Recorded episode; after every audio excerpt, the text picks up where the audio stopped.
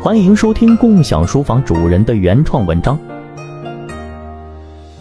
高地建筑是南京智能仿真技术研究院的一项创新技术，是指在高于地面一百米以上的房屋建筑，在这个房屋以下一百米只是支柱的一种模块化高层建筑。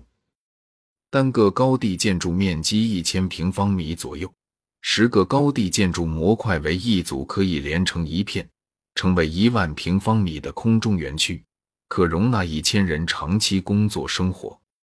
高地建筑的目的是让人离开地面，在低空居住，是一种未来的新型人居房屋形式。这项起源于二零二三年的科学研究。在未来的一千多年间，获得蓬勃发展，成为未来社会全人类的居住场所。林可差作为二零二三年的大学生，知道这个信息还是很激动的。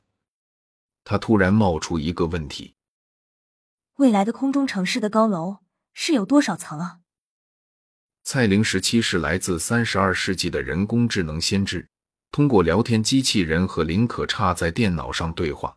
他回答道：“空中城市的住宅楼会有三层，每层的户型面积是五十平方米，所以每户家庭会有三层楼，总面积达到一百五十平方米。这种小户型非常适合一家人居住。”林可差惊讶地说：“原来他们都住着别墅啊，那一定很舒服。但是，如果每个家庭都住别墅的话，地球上的面积够用吗？”蔡玲十七回答道：“根据二十一世纪的数据，地球的表面积大约是五点一亿平方公里。假设二十一世纪有十亿个家庭，每个家庭的房子占地五十平方米，那么总共需要五百亿平方米，或者说五万平方公里的面积。这只占据了地球面积的千分之一。而且，人类在一百米以上的高空建设城市，可以充分利用立体空间。”在半空中建设城市，空间资源是非常充裕的。合理规划利用立体空间，就能为人类提供非常舒适便利的生活环境。林可差兴奋地说：“哇，我真的好期待这种未来的空中生活，太激动了！”蔡玲十七继续兴致勃勃地说：“听我说，空中城市就像是积木一样。”我们可以在地面上先建好房子，然后再把它们直接运到空中组装起来。这些房子还可以移动啊！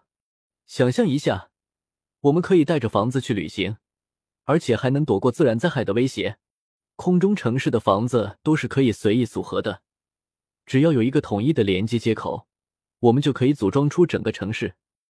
他接着说：“因为模块化的设计。”我建设和扩展城市会更加快捷方便，而且如果需要，还可以通过空中运输把整个住宅或工作模块搬到别的地方去，甚至个人都可以带着自己的房子在不同城市之间搬家。蔡玲时期继续介绍，还有，如果预测到自然灾害，可以迅速疏散居民，让他们远离灾区，而且灾后还可以迅速安置备用模块。进行救援工作，林可差兴奋的赞同道：“这种全新概念的空中城市真的太棒了！它不仅环保可持续，而且还非常注重人性化。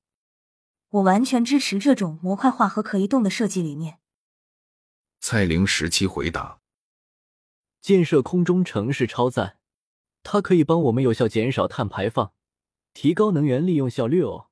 首先。”我们可以利用太阳能和风能等可再生能源，不用担心限制，直接减少碳排放。而且，由于交通很方便，地面交通工具的污染也会大大减少。此外，生活和工作都可以紧密集中，节约能源和资源浪费。还有，空中城市的环境封闭，污水和垃圾处理更加完善，减少污染。我们可以统一规划发展清洁高效的产业，采用先进科技，提高能效，而且建设空中城市还可以节约土地资源，保护地表植被，吸收碳排放。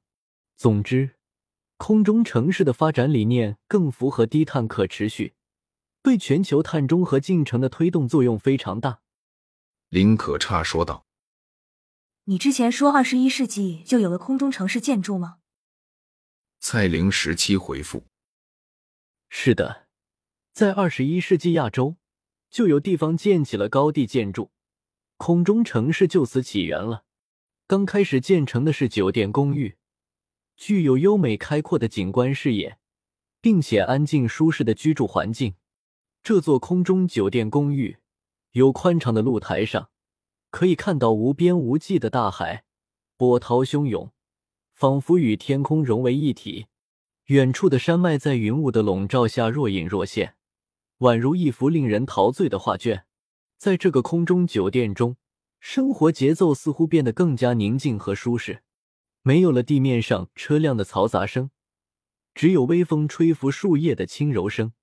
闭上眼睛，每一口都是清新的空气，感受到了全新的居住环境带来的宁静与放松。在这个空中酒店中，基础设施也变得更加先进和完善，科技的应用让人们的生活更加便捷和舒适。自动化系统可以控制温度、照明和安全等方面。让居民们享受到了更高品质的生活，人住在上面，每天都有不一样的风景。这使得高地建筑建设吸引了大量的企业和资本加入。高耸入云的建筑让人们感受到了未来的无限可能，同时也为城市带来了更高效的管理。政府可以利用空中进行统筹规划，将资源充分利用，提升城市的整体经济收入。二十一世纪的高地建筑不仅仅是一个新型的房地产开发项目，它更是一种引领未来的生活方式。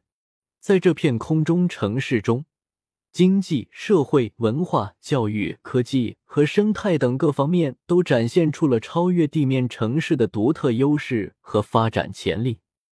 听到这个消息，林可差开始期待着未来。他相信很快。这座空中建筑将会成为人们追求梦想和幸福的新天地。就在这天晚上，林可差回到家中，头脑里还萦绕着空中城市的景象。当他进入梦乡后，果不其然，梦里他被蔡玲十七领到了未来世界。在这个梦里，林可差清晰的记得，他踏上了通往未来空中城市的飞行器，心中充满了期待。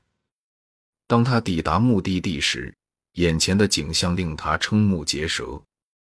整个空中城市如同一座巨大的迷宫，层层叠叠的建筑高耸入云，犹如一座巨人的玩具城堡。他沿着蔡玲时期指引的路线前行，途中经过了一片绿意盎然的花园。这个空中城市并不只是一片冷冰冰的钢铁丛林。而是注重人与自然的融合，五彩斑斓的花朵在微风中摇曳生姿，鸟儿在树梢间欢快的歌唱。林可差不禁驻足片刻，感受到了难以言喻的宁静和谐。继续前行，他来到了一栋住宅楼前。这座楼共有三层，外墙由淡蓝色的玻璃幕墙构成。透露出一种现代与温馨并存的氛围。楼前的草坪上摆放着一排排的花盆，里面种植着各种各样的花草。阳光透过花盆洒落在地上，形成了一道道斑驳的光影，给人一种梦幻的感觉。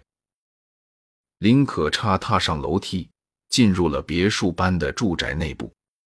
房间宽敞明亮，装饰简洁雅致。客厅的大窗户外面是一片无边无际的蔚蓝天空，阳光透过玻璃洒落在地板上，映照出一片温暖的光晕。